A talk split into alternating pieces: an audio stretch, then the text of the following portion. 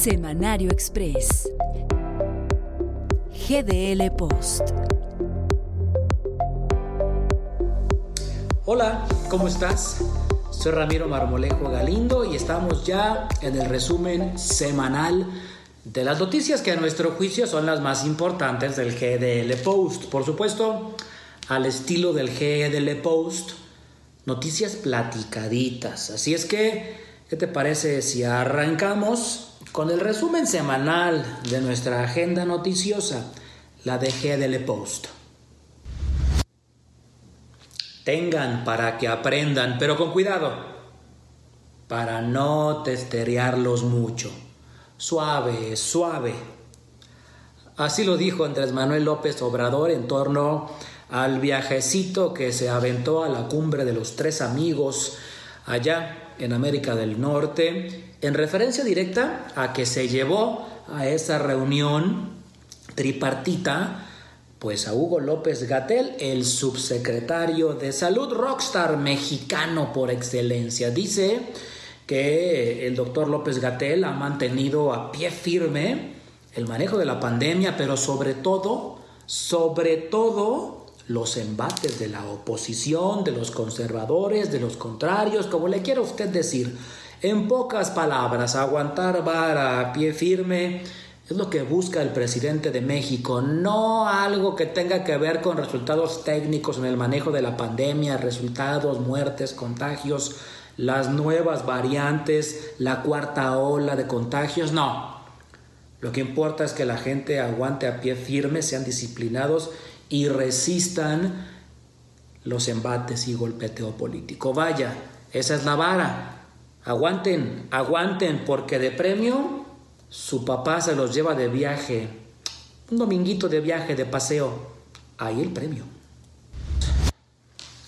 Vaya manera de empezar la semana, lunes por la tarde y en el DOF, el diario oficial de la federación, se publica un decreto emanado del propio Andrés Manuel López Obrador, donde se declaran las obras prioritarias o emblemáticas de la actual gestión federal como de interés nacional que son importantes para el desarrollo de este país y no pueden ser detenidas.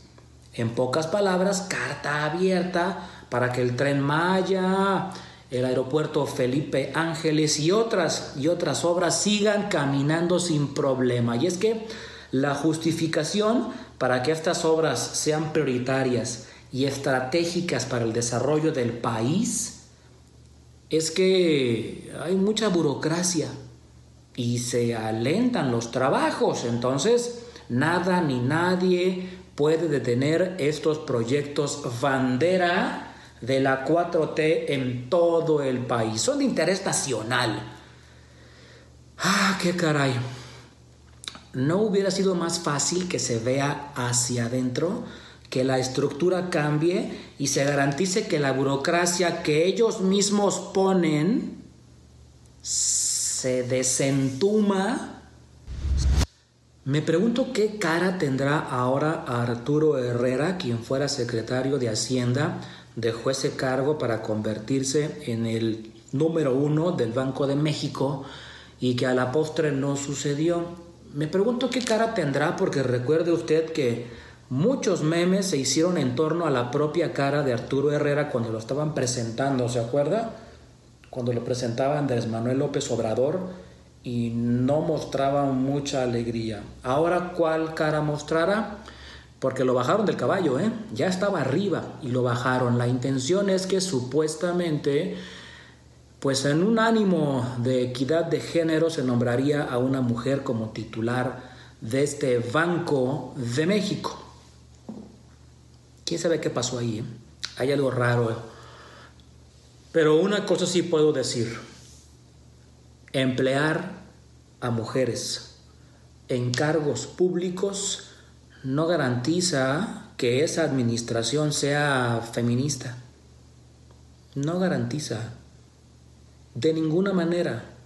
El tema es la libertad de acción y por supuesto de decisión que tenga ahora el Banco de México en manos de una mujer.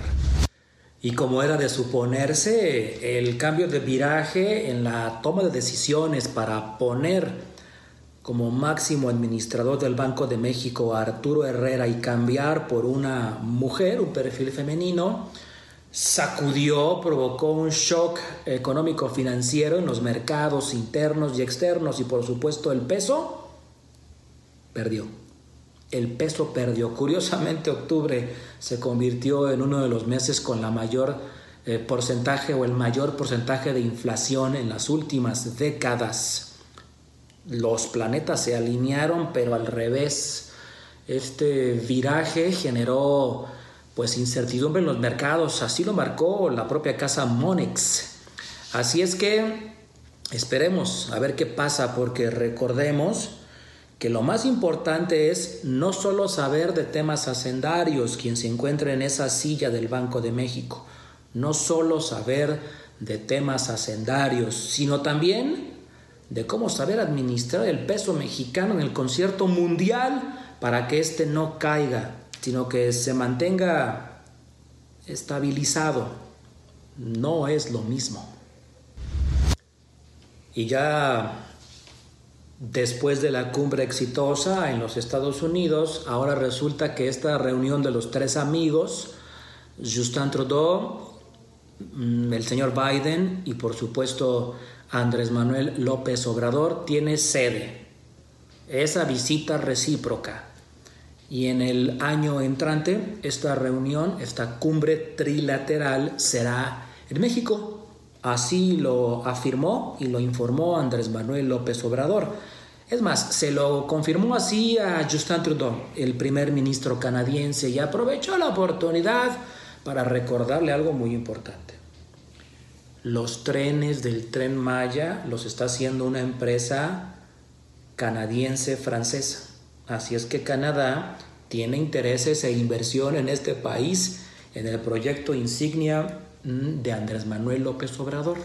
Aunque claro, puso una condición, que estos trenes, los de la empresa Bombardier, se construyan en Hidalgo, México.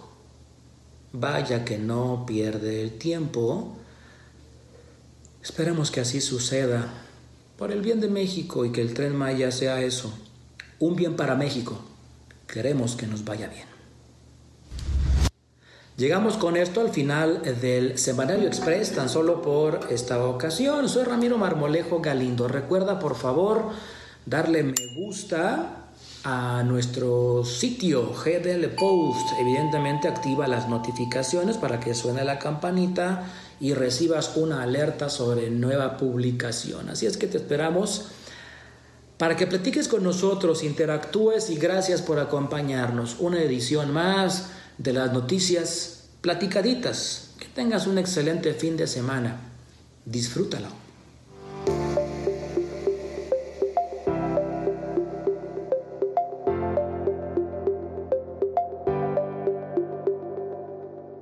Semanario Express. GDL Post.